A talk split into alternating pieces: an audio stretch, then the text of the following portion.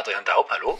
Hallo, hier ist Holger. Hallo? Ich rufe an wegen Kulturkampf. Kulturkampf ist wieder Kulturkampf. Anscheinend.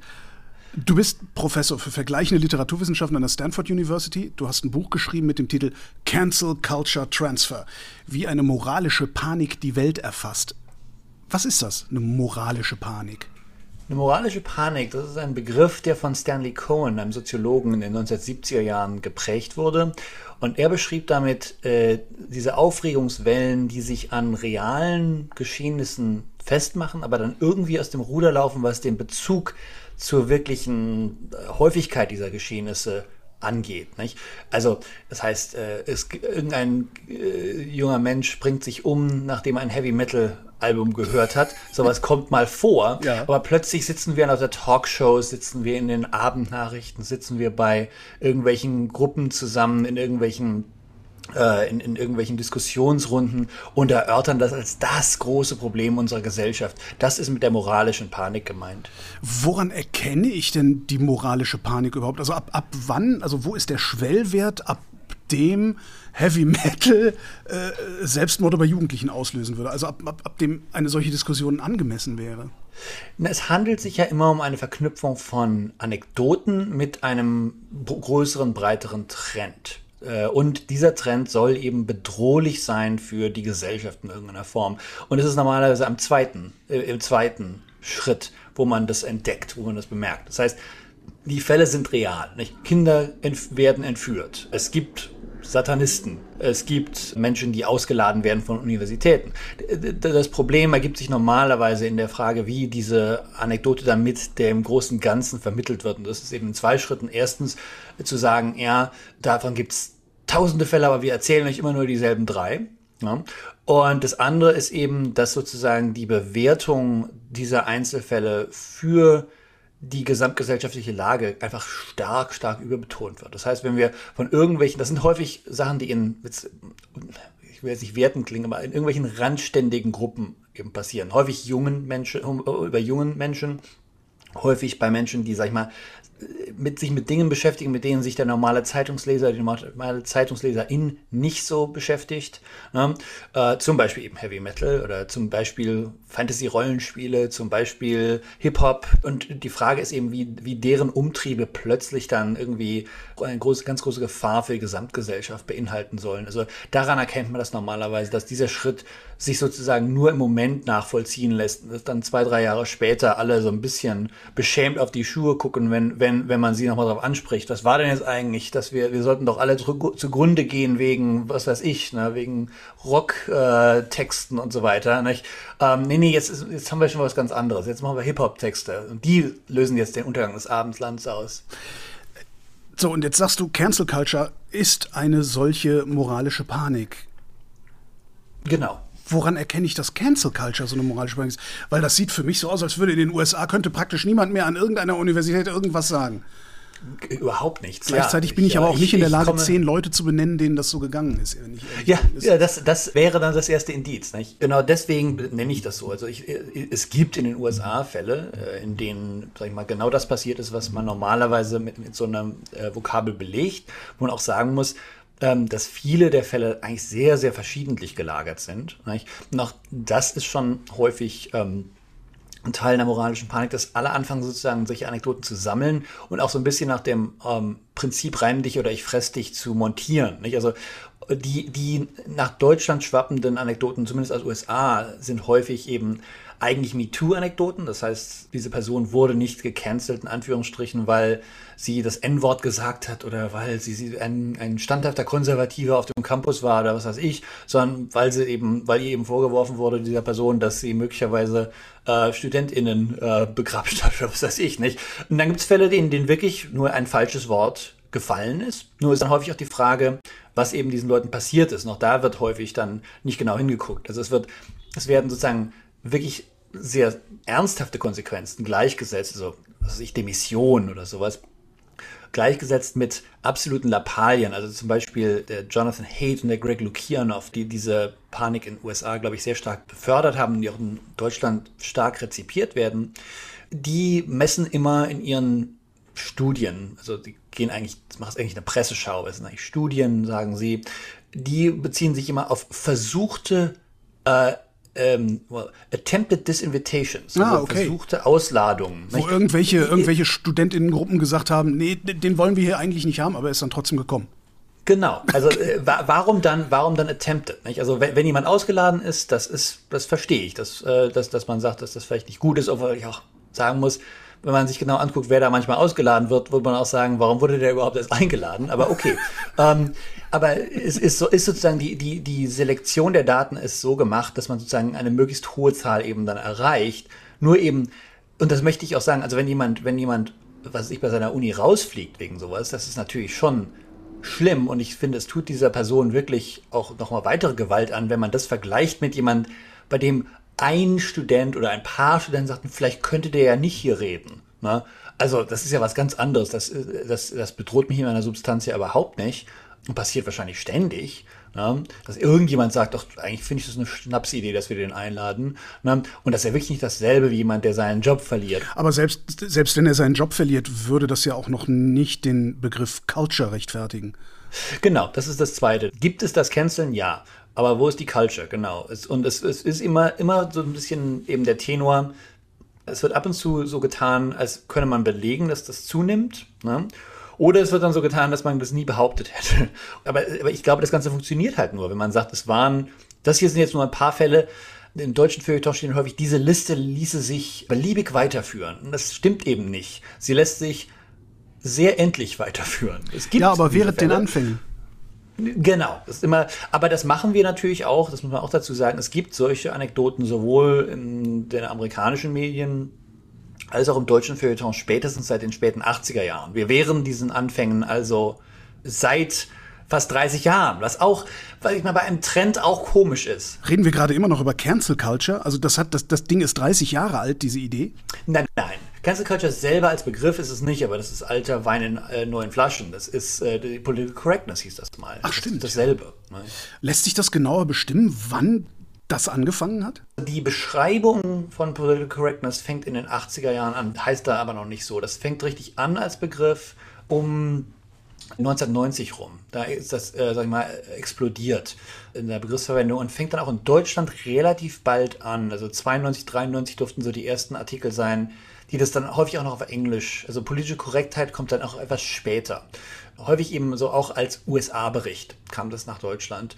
Und Cancel Culture fängt 2018 wirklich in, den, in, der, in der amerikanischen Medienwelt an. Das hatte vorher eine lange Vorgeschichte, so mindestens 20 Jahre in afroamerikanischer Jugendsprache und dann später auch online, also bei Tumblr und bei Twitter vor allem. Und äh, hat dann 2019 den Sprung nach Deutschland geschafft, also mit ungefähr einem Jahr Verspätung. Also das ist sehr, sehr neu. Gibt es denn da auch irgendwie so Trends, irgend so Cancel-Panik à la Mode? Also jedes Jahr was anderes? Äh, womit hat das angefangen? Also was? Ja, es fing an mit, mit einer wirklichen Reaktion auf Me Too. Das kann man schön belegen. Also der, der, äh, oder na, es ging vor allem um Celebrities. Also ähm, die, die Person, die wahrscheinlich dafür verantwortlich ist, dass das alles in den Medien reüssierte, war Kanye West, der Rapper, äh, der in einem Interview mit der New York Times sagte, I was cancelled because I refused to cancel Donald Trump oder sowas ähnliches. Und das Interview hat große Wellen ausgelöst und daraufhin schien sich die New York Times genötigt zu sehen, mal zu gucken, was das eigentlich heißt. Ne, und zu sagen, das müssen wir unseren Leser vielleicht mal erklären. Und dadurch scheint das sozusagen lanciert worden zu sein. Und es fing an eben noch wirklich stark als Celebrity-Sache und häufig dann eben auch als MeToo-Sache. Also der früheste ähm, französische Verweis auf Cancel Culture, den ich finden konnte, äh, und es ist immer irgendwie auf Bezug auf die USA, die dort grassierende Cancel Culture. nicht? Und mhm. äh, ähm, es war, da ging es um Woody Allen und um Roman, Roman Polanski. Dann in Deutschland war die erste Nennung in der Welt. Da hat ein Weltreporter Louis C.K. gesehen Comedian, in ja. Italien irgendwie sowas, ne? Und ähm, und das, da ging es dann um die Cancel Culture. Also das kann man wirklich durchgehen, dass die meisten dieser Fälle eben ganz stark sich noch an Hollywood-Stories festmachten, an Entertainment und an Celebrities. Hast du auch weiter in die Vergangenheit geguckt? Also was, was, worüber haben sie sich in den 1980ern äh, also, es gibt, ne, also das, die Geschichte ist nicht unendlich rückwärts fortsetzbar. Es gibt in den USA ein Netzwerk aus konservativen Stiftungen und Publikationen, das sich seit den 1960er Jahren der Sammlung von Campus-Anekdoten zur, zur politischen Diskreditierung von Universitäten zum Ziel gesetzt hat. Die fingen an, so in den 60er, 70er Jahren eben ein Publikationssystem aufzubauen, mit dem man das eben unter die Menschheit bringen konnte, aber mit relativ verhaltenem Erfolg, würde ich sagen. Da müsstest du schon, sag ich mal, in den bezie äh, bezüglichen Kreisen irgendwie schon sein, um dich für diese doch eher schlecht gemachten äh, kleinen Magazinchen irgendwie begeistern zu können. Fanzine kennt Cancel Culture oder so. Ja, der, oder der, die haben noch da, dafür gab es auch noch gar keinen richtigen Begriff. Also das geht irgendwie Campus Leftism, Campus Radicalism, manchmal noch Kommunismus, ne, aber das fing dann auch irgendwie nicht mehr so richtig an zu ziehen. Also man, man merkte eben noch ganz stark, das kam aus so Red Baiting, richtig hart antikommunistischer Seite. Und klang halt auch so ein bisschen so. Also man, man, das war, das geiferte immer so ein bisschen, war schrullig, hatte auch irgendwie komische Meinungen zu Gold und zur, zu Fluoriden und was weiß ich. Ne? Okay. Ähm, und dann in den 80er Jahren mit der Reagan-Regierung fing das wirklich an, äh, sag mal, zu reüssieren. Erstens natürlich in Washington, das, das hielt Einzug mit, mit Ronald Reagan äh, in Washington, der das sozusagen, der Campuspolitik schon in den 60er und 70er Jahren für sich entdeckt hat. Also dass man sozusagen als, als Politiker, was Ron DeSantis jetzt macht, dass wenn man als Politiker über Studierende schimpft und man normalerweise nichts falsch macht, dass man da gewisse Wähler sehr schön abholt. Ja, die Jugend von heute, ja. Mhm. Genau. Und das kam eben, das kam mit ihm dann eben nach Washington. Und das andere war eben, dass eben sich dieses, dieses Stichwort der Political Correctness dann gegen Ende des Jahrzehnts sozusagen anbot als Schlagwort, unter dem man das alles kopieren konnte. In den 80er Jahren hatte man noch so Vorpaniken, die aber nicht so richtig weit geführt haben. Also es war der, es gab eine um den westlichen Kanon, das irgendwie, weil jetzt plötzlich afroamerikanische Studien irgendwo an gewissen Unis mal angeboten wurden, jetzt möglicherweise Shakespeare nicht mehr unterrichtet wird. Ne? Dann gab es äh, eine Panik über, über Campus Sex. Äh, die wichtigste kulturelle Hinterlassenschaft dessen ist wahrscheinlich Orleana von David Mamet, das Stück über den College-Professor und seine Studentin. Aber, aber da, da wurde das kulturell schon sehr, sehr wichtig. Aber wirklich dann äh, in der Publizistik den durchschlagenden Erfolg hatte es erst so in der ersten George Bush, also Senior, also in dessen eine einziger äh, Präsidialadministration. Welche moralische Panik ist dieser Tage denn in den USA angesagt? Also wir machen immer noch Cancel Culture. Immer noch. Ich, äh, ja, äh, schon. Ähm, jetzt halt häufig auch mit dem neueren Label Wokeness, was ja auch nichts, wirklich nichts anderes bedeuten soll. Aber ich habe das Gefühl, also für mich, für mein Empfinden ist das schon eine Verfallserscheinung. Das heißt, Cancel Culture war was, wo auch, sag ich mal, noch ihrem Selbstverständnis nach Liberale, also ähm, die Mitte der Gesellschaft sozusagen, noch was anfangen konnte und mich fragen konnte, ja, denken Sie denn nicht, dass das doch eine Bedrohung für die Meinungsfreiheit ist und so weiter und so weiter mit Wokeness, ich glaube, da kann jeder die, da hört jeder die Nachtigall trapsen. Nicht? Es ist wirklich, äh, es kommt von rechts, es ist republikanisch, es wird assoziiert mit Leuten wie Ron DeSantis und man spürt und weiß, dass eben gerade in den USA dann, und aber auch in England zum Beispiel ähm, damit ganz handfeste Gesetzesprojekte assoziiert sind. Also der Stop Woke Act in Florida zum Beispiel, der genau die Meinungsfreiheit beschneiden soll. Nicht? Von, von halt von Studierenden und von ProfessorInnen. Das bedeutet aber dann gleichzeitig auch, es funktioniert. Also die moralische Panik funktioniert. Ja, genau. Also ich denke auch, da hat äh, Cancel Culture hat seine Schuldigkeit getan. Es hat genau das erreicht, was man sich von hart rechter Seite davon immer erhofft hat. Aber das tut ehrlich gesagt äh, Political Correctness auch seit 30 Jahren. Ich meine, ähm, die, die Vorstellung, dass die amerikanischen Universitäten eine ganz abgehobene, ganz gefährliche Welt sind, in der konservative Meinungen brutalst unterdrückt werden. Die gibt es auch seit 30, 40 Jahren und es sind nicht nur irgendwie lustige, äh, im, im, Rückblick lustige irgendwie Mediengeschichten dabei rausgekommen, es sind Gesetze dabei rausgekommen und die sprechen eine sehr, sehr klare Sprache. Welche Art Meinungsfreiheit erwünscht ist und welche Art Meinungsfreiheit eben nicht. Gleichzeitig habe ich das Gefühl, dass es bei uns hier, also diesseits des Atlantiks, nicht so gut verfangen hat. Oder täusche ich mich? Es ist schwer zu sagen. Es war wirklich sehr, sehr stark mit Publizistik äh, verbunden und es wird halt immer noch sehr stark äh, mit den USA assoziiert. Das heißt, es wird sehr stark als ein amerikanisches Problem gesehen, das jetzt auch nach Deutschland schwappen soll oder sowas. Ja, aber das tut es ja auch schon seit ein paar Jahren, aber es kommt nie so richtig an. Seit Jahrzehnten. Seit Jahrzehnten. Äh, es schwappt immer, die Welle schwappt ewig. Äh, also ich glaube, dadurch ist es natürlich ein bisschen weniger gefährlich vielleicht, aber wie gesagt, man kann an England erkennen und in, Frankreich gibt es das auch, dass das relativ bald auch in Gesetzesvorhaben gegossen wird. Nur eben, glaube ich, in Deutschland ist das durch die Regierungskoalitionen in den verschiedenen Ländern und im Bundestag eben, ist das derzeit nicht attraktiv. Äh, nicht ein Rishi Sunak ist ein, der hat sich profiliert als Anti-Woke Kreuzritter so ungefähr. Macron äh, äh, kann, hat sich dessen bedient. Also das, das hängt einfach davon ab, wer im Chefsessel sitzt jeweils. Das heißt, der Föderalismus als Imprägniermittel gegen moralische Panik.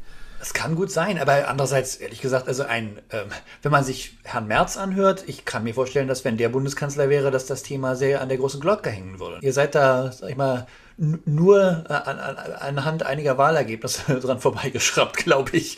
Ähm, also äh, andererseits muss man sagen, ähm, also viele der Sachen, die mir Leute aus Deutschland schicken, jetzt wo das Buch raus ist, ähm, in denen es eben um so anti-woke Sachen geht, eine der interessanten Sachen ist eben, dass sich der AfD, glaube ich, dem sehr stark angenommen hat und dadurch kommt es eben doch so ein bisschen in die Schmuddelecke, dass eben doch wahrscheinlich viele Leute in der CDU sagen, nee, das war vielleicht so ein bisschen die Sache mit, mit Macron, dass er sozusagen damit Le Pen hofft, die Show stehlen zu können, aber das, ähm, das klappt in Frankreich ja nie. Wenn sich das Ding jetzt ein bisschen totläuft, wie du sagst, was steht denn dann als nächstes in den Startlöchern so für danach? Weil wir hören ja jetzt nicht auf einmal auf, keine moralische Panik mehr zu haben. Genau, also ist, ist eine gute Frage. Also hier in den USA werden es die Diversity, Equity, Inclusion Trainings sein. Das fangen die schon an. Also Anti-DEI, was nochmal bizarrer ist, weil äh, ich kann das gar nicht so richtig erklären. Das sind halt so Trainings, wo man halt kulturelle Sensitivity äh, antrainiert bekommt. Die sind auch ehrlich gesagt ziemlich sind nicht besonders produktiv, also es ist nicht so besonders schlimm, aber da wird jetzt eben alles mögliche andere dran angehängt. eigentlich geht es um die Präsenz von nicht weißen Menschen in verschiedenen Firmen und in, auf den Campussen. Also das, das ist was Unernstes, aber dahinter steckt etwas fürchterlich Ernstes. Aber das wird in Deutschland, glaube ich, nicht kommen, weil ihr das, glaube ich, schlicht nicht habt. und dann gibt es immer noch so Dauerbrenner, also die Vorstellung, dass sozusagen alte weiße Männer auf unseren Campussen nicht mehr äh, also deren Werke nicht mehr unterrichtet werden, das wird auch in zehn Jahren noch ziehen. Das geht einfach gut, weil man den Leuten bei 6000 Unis und Colleges in den USA sehr viel erzählen kann und es natürlich sehr schwer ist, das Gegenteil zu belegen, auch wenn es anekdotisch natürlich überhaupt nicht stimmt. Ähm, und dann äh, denke ich eben, in Deutschland scheint äh, der Dauerbrenner immer die Cultural Appropriation zu sein, der in den USA ehrlich gesagt immer eher so ein Randthema ist. Also so richtig dass irgendwie Time Magazine oder, oder, oder was weiß ich, oder The Atlantic dem eine Cover-Story widmen würde, könnte ich mir nicht vorstellen. Die machen dann lieber eben Cancel Culture oder jetzt DEI oder sowas. Obwohl DEI würden die auch nicht machen, da muss ich mich korrigieren. Aber wie gesagt, Cultural Appropriation ist hier wirklich sozusagen, das ist wirklich nur für die allerkuriosesten Auswüchse dieser Panik äh, verantwortlich. Ja, wobei ich da in Deutschland jetzt auch nicht das Gefühl habe, dass es da irgendwas anderes als kuriose Auswüchse dieser Panik äh, zu berichten gibt. Also irgendwelche Leute mit Sombreros, denen vorgeworfen wird, sie würden damit irgendwie äh, äh was Mexikaner, also sich die Kultur der Mexikaner aneignen. Äh, da, da, da, mit Verlaub, da redet doch niemand ernsthaft drüber. Naja, äh, das stimmt. Nur es fällt einem auf, also ich beschäftige mich derzeit ähm, viel mit dem, was Deutsche meinen, wenn sie Identitätspolitik sagen. Und da fehlt diese Rede von der kulturellen Aneignung eigentlich nie. Also, und dann ist schon, also dadurch, dass Identitätspolitik ja dann doch auch häufig benutzt wird, um, sag ich mal, jungen, nicht weißen Deutschen oder auch Nicht-Deutschen in Deutschland eben ihr Dazugehören abzusprechen, denke ich, da kann, also genau, das, sind eigentlich lächerliche Anekdoten, aber da kann am Schluss was wirklich sehr, sehr Reales bei herauskommen. Also ich war baff, wie stark eben deutsche Texte zur zu dem, was die eben Identitätspolitik nennen, sich eben auf diese Schiene der Cultural Appropriation begeben und sagen, das ist ein Auswuchs von Identitätspolitik. Das ist es natürlich auch ein Stück weit, aber äh, wirklich kein besonders, kein besonders relevanter, kein besonders häufiger und kein besonders ernstzunehmender. Ne? Diejenigen, die diesen Vorwurf machen, sind doch eigentlich die, die Identitätspolitik betreiben. Das ist, das ist auch mein Verdacht, ehrlich gesagt. Das, also sozusagen, das, also das hat was von Projektion. Genau, also das ist möglicherweise sogar auch vom amerikanischen Diskurs übernommen. Also mir fiel mal auf, dass wirklich, ich hatte ja vorhin so ein bisschen die Sequenz der verschiedenen moralischen Paniken in, über, über dieses Thema in den USA äh, so runtergeleiert. Und das erste war eben, es werden keine weißen Männer mehr an Colleges unterrichtet. Das heißt, die erste Identität, auf die man sich bezog, bevor Identity Politics je von den Rechten wirklich für sich entdeckt wurde, was sie hier natürlich auch wurde, waren alte weiße Männer. Also sie haben sozusagen auf ihre Identität zuerst geschaut und dann erst gemerkt, oh ja, ähm, wir könnten es jetzt zum Problem erklären, wenn andere das auch tun, so ungefähr. Ähm, also ich glaube, du hast da ganz recht. Das ist eine interessante Sequenz. Also sozusagen, man, man, man wirft dem anderen vor, was man selber eigentlich äh, unter der Hand selber betreibt. Und es gibt aber eben auch noch dieses andere Phänomen, und das, das hat ein britischer Soziologe vor ein paar Jahren sehr schön beschrieben, als anti-identitäre Identitätspolitik sozusagen sich selber den Universalismus zuschreibt. Und dadurch machen alle, betreiben alle anderen, die ihre Belange, sag ich mal, vorbringen, mit äh, Bezug auf ethnische Fragen, auf Geschlechterfragen, was weiß ich, auf Gender, die machen dann, betreiben dann alle Identitätspolitik. Man selber kann es gar nicht, ne? weil man sozusagen, man hat gar keine Identität, die so irgendwie verteidigt werden müsste. Äh, man ist ja nur sozusagen der Bürger an sich. Was natürlich selber ein absolut identitätspolitischer Move ist. Der zweite Teil des Titels deines Buches heißt, wie eine moralische Panik die Welt erfasst. Wie erfasst sie denn die Welt? Ein wichtiger Weg dieses Siegeszugs der Rede von der Cancel Culture ist sicherlich einfach das Verhältnis zu den USA. Also nicht nur Anti-Amerikanismus, obwohl das auch mitspielt, oder auch an anti-westliche denke. Wladimir Putin hat ja Cancel Culture für sich entdeckt. Also das war ja eine seiner Begründungen. Er hat ja am Anfang, nachdem er in der Ukraine eingefallen ist, sozusagen jede Woche nach einer neuen Begründung dafür gesucht, warum er jetzt da war. Und da kam auch irgendwann dann halt auch Cancel Culture dran an seinem in seinem Karussell.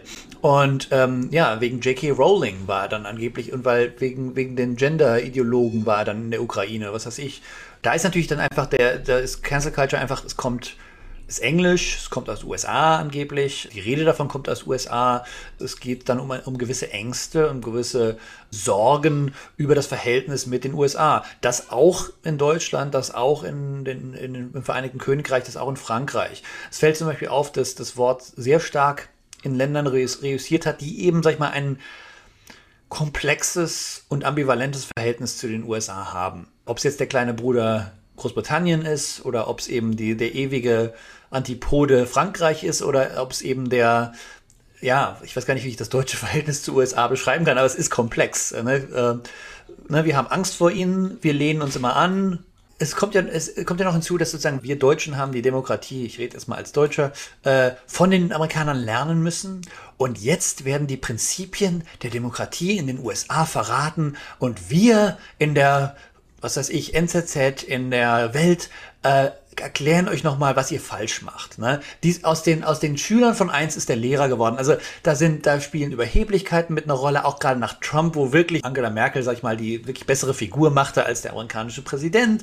Es ist nicht alles illegitim, es ist nicht alles äh, komplett herbeifantasiert, aber es ist fast eine Karikatur von dem, wobei wir uns manchmal so ertappen, wie wir über die USA denken in Deutschland. Nicht? Und es fällt auf, dass in, dass in Ländern, wo das Verhältnis zu den USA entweder komplett unterkühlt ist oder man einfach gar nicht so viel über die nachdenkt, dass dann da die Cancel Culture nicht so irre interessant geworden ist. Ne? Ist es deshalb so simpel, dass, also wenn ich mir so, also gerade die Zeitungen des Axel Springer Verlags sind ja ganz vorne mit dabei, äh, diesen ja. Untergang des Abendlandes aufzurufen, du hast zweimal schon die Welt erwähnt, äh, und letztendlich machen die das ja nur, weil jemand verlangt, dass wir alle demokratischer werden, indem wir zum Beispiel Transpersonen in unsere Sprache mit einschließen oder sowas. Ist es, ist es deshalb so simpel, diese moralische Panik medial zu verbreiten, weil wir sowieso schon komisch auf die USA gucken? Sicher, das ist, äh, das ist Teil des Ganzen. Und weil wir komisch auf die, gerade sag ich mal, in akademischeren Milieus auch mit einem, einem komischen Blick auf die amerikanische Uni haben. Das heißt, wir haben eine Scheinnähe dieser Unis gegenüber. Viele Deutsche sind natürlich schon mal da gewesen, äh, haben was, ein Auslandsjahr gemacht und so weiter. Das, wenn dir und mir jemand sagen würde, an spanischen Unis herrscht eine Cancel Culture, da könnten viele Leute nicht, nicht viel mit an, anfangen. Natürlich gibt es Menschen, die diese Unis sehr gut kennen, die ähm, natürlich auch große Bezüge dazu haben, aber ähm, ob das so reüssieren würde auf, großer, auf der großen Leinwand, das, das ist die Frage, nicht? Ich glaube, da ist wirklich diese, diese die Tatsache, dass jemand, dass jeder irgendwie so ein bisschen Amerika-Experte ist, auch, ne? Ich war ja mal da und ne, die haben ja auch alle gesagt, die haben auch, die müssen auch sich genau überlegen, was sie sagen, ne? Das ist sicherlich äh, ein ganz besonderer äh, Aspekt und äh, des Verhältnisses eben zu den USA. Aber ich glaube, es liegt nicht nur daran. Also eins ist eben, dass in Deutschland äh, das Zeitungslesen noch relativ floriert, noch relativ stark die öffentliche Meinung beeinflusst, dass es aber eben die Leserschaft, soweit ich das überblicken kann, relativ alt ist. Das heißt, Stories von wegen, was die Jugend so treibt, ist sicherlich besser als eine Geschichte für junge Leute, was die, was die Alten so treiben. Umgekehrt, denke ich, hängt es sich aber auch damit zusammen, dass, da möchte ich jetzt den KollegInnen nicht zu nahe treten, aber vielleicht doch ein bisschen, dass solche Stories eklatant leicht zu schreiben sind. Es ist sicherlich auch ein Zeichen von Redaktionen, die nicht mehr so riesig sind, wie sie es mal waren. Und da fällt es eben auf, in USA kommen solche Stories über Cancel Culture als Cover Stories. Also in der New York Times ist das Wenn dann ganz groß raus. Im Atlantic gab es eine Cancel Culture Story von Anne Applebaum. Die war, ach, das dürften so 20 Seiten gewesen sein. Das ist ewig lang. Man, man blättert um, sagt, wie geht das? Im, noch was? Ach was? Nochmal, jetzt, ach, jetzt sind wir die Puritaner. Und wie die Französische Revolution auch noch. Ah ja, okay. Und das geht wirklich ewig lang. Und in Deutschland sind das normalerweise natürlich Stories im Feuilleton und sag ich mal eine halbe Seite oder sowas mit vielleicht noch ein Bild. Sowas ist schnell zusammengeflickt, habe ich so das Gefühl. Ich, Leicht verdientes Geld. Ja. ja, oder auch einfach, äh, ich meine, es ist auch was, ich sage das als jemand, der natürlich schon angefragt wurde für solche Stories, bevor die Leute wussten, wie ich zu ihnen stehe und dann aufgehört haben, mich anzufragen. Ist auch was Leichtes, wo man mal einen amerikanischen Professor fragen kann. Ne? Ich kann dann über meine Studenten raunzen und verdienen halt meine 250 Euro. Und die haben sich sozusagen nochmal einen Redakteur oder eine Redakteurin gespart. Nicht? Also um mal richtig zynisch zu sprechen. Du sagtest gerade New York Times und Atlantic. Sind das in den USA die Medien, die notorisch dafür sind, diese Cancel Culture Panik zu verbreiten? Nein, unter den, in den Zeitungen würde ich sagen, ist das Wall Street Journal schon nochmal äh, noch mal deut heftiger. Das Wall Street Journal ist von Section zu Section sehr, sehr verschieden. Also in deren Politikteil habe ich bisher wenig Cancel Culture Stories gesehen. Da ist äußerst viel dann eben in der Opinion Section, die wirklich das, also ich würde es jedem deutschen Leser mal vorschlagen, sich einfach mal die Zeitung einmal zu kaufen und, und einfach mal die Opinion Pages durchzuschauen, die wirklich nur noch bizarr und also angetrunken wirken. Und der Rest des, des ist eben eigentlich relativ seriös, muss man sagen. Aber da, da, da geht's dann richtig, da geht der Culture War dann richtig los. Nein, aber das Interessante ist eben, dass Cancel Culture in USA wirklich anfing, in der Mitte des Spektrums. Ne? Also es waren wirklich die New York Times. Die New York Times hat das Wort zuerst aufgeworfen und The Atlantic hat sich, das sich sehr stark immer schon für so Culture War Sachen interessiert und immer gerne auch nach links keilt, muss man sagen. Das sind immer so Centrists, ne? die, so, die sich äh, was darauf zugute halten, dass sie sozusagen den Schwarzen, den Transpersonen, den Feministinnen mal zeigen, wie, ne, was Sache ist, so ungefähr. Ne? Das gehört so ein bisschen dazu für die. Da fing das an. Und äh, das Wall Street Journal ist relativ früh darauf aufgesprungen. Aber die Republikanische Partei hat, hat das nicht angefangen. Die haben das sehr, die haben das zögerlich übernommen. Also nicht jetzt, sie haben nicht gewartet, aber die haben anscheinend gemerkt, also so habe ich das rekonstruieren können bei meiner Presseschau, die scheinen erst mit der Zeit gemerkt haben, oha, das ver verfängt ja sogar bei der Mitte.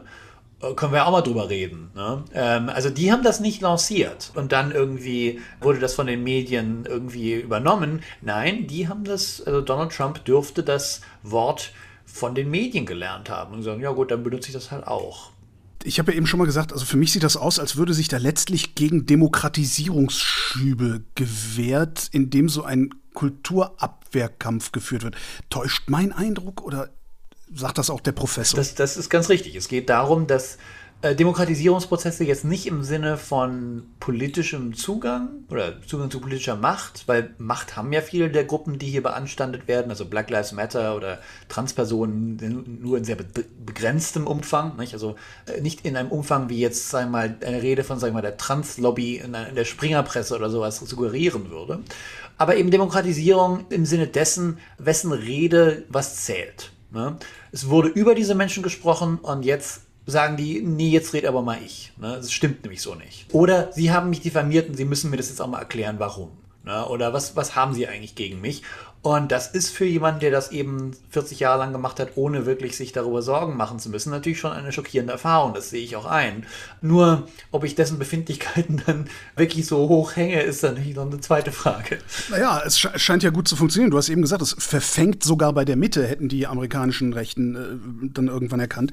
Bei uns scheint es zumindest auch teilweise bei der Mitte zu verfangen, sonst würden nicht Zeitungen, die sich für die Mitte halten, äh, äh das da hinschreiben. Was, was setze ich dem denn dann noch entgegen? Also ich musste ja mit Fundamentalisten diskutieren, die noch nicht mal begriffen haben, dass sie Fundamentalisten sind. Das ist eben das Schwierige, dass sozusagen, dass man bei der, ich muss das auch bei den Reaktionen auf mein Buch spüren, dass natürlich man ganz stark an die Biografie und an das Bild des eigenen, der eigenen Biografie von Menschen rührt, die eben von sich selber nicht immer zugeben, wie konservativ sie in bestimmten Belangen ticken oder dass sie eben auf diese Sache aufgesprungen sind, weil sie in diesen Belangen eben jetzt irgendwie, weil ihnen das was gibt. Das lässt sich sozusagen ganz schlecht von Fragen von Alter, von Privilegien, von gesellschaftlichem Status und so weiter herausdividieren. Das, das verstehe ich schon, dass Leute, Menschen da allergisch reagieren, wenn man sie darauf anspricht. Also ich denke, das war ja so ein bisschen meine Strategie mit dem Buch oder meine Überlegung bei dem Buch die Menschen werden, haben Gefühle und das ist ja nicht erstmal gut oder schlecht. Ne? Das, die, die haben ja auch ein Recht zu ihren Gefühlen. Das Problem ist, wenn Profis eben in den Medien diese Gefühle bedienen und dabei die Realität verzerren. Da hab, das wäre eben meine Überlegung, dass man da ansetzt und sagt, ja, hört mal, das ist ein bisschen unverantwortlich. Ne? Also ähm, das kann man ernst nehmen, ohne dass man diesen Menschen irgendwie suggeriert, dass, dass gewisse dieser Ängste real sind oder dass die, äh, dass die ernst zu nehmen sind. Genauso wie die Medien ja nicht jeden Handtaschendiebstahl in Berlin thematisieren, sondern sagen, nee, eigentlich sind diese Form der Kriminalität eigentlich rückläufig. Ne? Das ist die Rolle einer Zeitung und nicht zu sagen, noch wieder eine Handtasche gestohlen oder sowas. Ne? Bevor ich jetzt mit jemandem, bei dem diese Geschichte der Cancel Culture verfangen hat, bevor ich mit dem jetzt darüber diskutiere, sollte ich lieber die Energie aufwenden, um die seriösen Medien in die Pflicht zu nehmen, solchen Kokolores nicht weiter zu verbreiten? Genau. Äh, das, das ist eben meine Intuition dabei, eben weil ich denke, dass, dass, dass es ganz schwierig ist, ohne wirklich gemein zu werden mit Leuten, die wirklich sowas, sowas an sowas glauben, in einen positiven Dialog zu, äh, zu treten. Andererseits glaube ich, dass in Deutschland doch sehr viel da in der Schwebe ist. Also es gibt viele Menschen, die doch spüren, dass da irgendwas nicht stimmt bei diesem Narrativ mit der Cancel Culture, aber eben es nicht genau benennen können. Ne? Und also ich habe viele Zuschriften dieser Form auch bekommen, wo Leute sagten, ich hatte schon irgendwie das Gefühl, komisch, diese Story hat es jetzt schon mal gehört, was heißt das denn jetzt? Ne? Und da kann man dann sozusagen auch die Medienkompetenz der Menschen nochmal, die bereits existierende, jemand, der 40 Jahre lang äh, Zeitung liest, der hat ja eine gewisse, ein gewisses Gespür für, wie Zeitungen so funktionieren, wie die aufgebaut sind, wie, die, wie eine Zeitungsgeschichte sozusagen zustande kommt. Und das kann man ja aktivieren und sagen, das, das könnt ihr auch erkennen, dass das so nicht stimmen kann. Also ich denke, man, es gibt da Menschen, die sind durchaus erreichbar. Und ich würde eben zweierlei sagen. Erstens, aber die anderen, sag ich mal, diejenigen, die da eh äh, komplett drauf angesprungen sind, die kriegen das schon mittlerweile eh durch Telegram-Gruppen oder von ihrer Facebook-Gruppe sozusagen. Da braucht man nicht mehr mit der Weltredaktion oder sowas zu ringen darum, dass man die jetzt mit besseren Informationen versieht und sie plötzlich diese Geschichten anders lesen, schwer vorzustellen. das andere, was man noch machen kann, das habe ich eben auch überlegt, Deswegen bin ich in meinem Buch so weit zurückgegangen und habe mal gezeigt, wie Leute wie Jan Fleischhauer eben auch schon vor 20 Jahren geklungen haben und über die USA berichtet haben. Einfach äh, zu sagen, hört mal, als Medien müsst ihr auch ein bisschen im Gedächtnis behalten. Und wir werden, was ihr hier geschrieben habt, im Gedächtnis behalten. Wenn ihr gewarnt habt, dass jetzt eine neue chinesische Kulturrevolution droht oder eine neue DDR droht und so weiter, dann müssen wir euch in fünf Jahren damit konfrontieren. Und dann sagen wir, okay, was war denn jetzt? Was ist denn jetzt geworden aus der berühmten Cancel Culture? Und das ist für mich schon, ehrlich gesagt, unprofessionelles Verhalten von vielen dieser AutorInnen. Und ich denke, da, da muss man sich eben dann Jahr um Jahr mit konfrontieren und sagen, ihr habt euren Job da schlecht gemacht. Und das lassen wir euch nicht so einfach durchgehen das äh, tangiert dann schon den Rest eurer Berichterstattung. Wenn ihr seit Jahren solche Warnungen aussprecht, die sich nie konkretisieren, da muss man euch dran messen können. Wenn alle in den 80er Jahren geschrieben hätten, oh Gott, das, das Klima erwärmt sich und es wäre überhaupt nichts passiert, würden wir auch sagen, ja, hört mal Leute, das war jetzt aber ein bisschen falsch. Ne? Äh, das spricht nicht für, eure, für euer Talent als Klimaforscher. Müssen wir natürlich das Gegenteil sagen. Diese Leute haben genau recht gehabt und deswegen könnten wir jetzt auch ihnen ein bisschen äh, genauer zuhören. Und genau das Gegenteil wäre eben, glaube ich, für mich, für viele dieser Cancel Culture Leute der Fall, dass man eben sagt, naja, ihr springt seit 10, 20 Jahren auf solche Sachen auf. Vielleicht, egal welche Sau ihr als nächstes durchs Dorf treibt, passen wir mal genau auf. Adrian Daub, vielen Dank. Danke. Und das war Holger ruft an für diese Woche. Nächste Woche reden wir wieder über Medien und bis dahin gibt es über Medien zu lesen auf übermedien.de.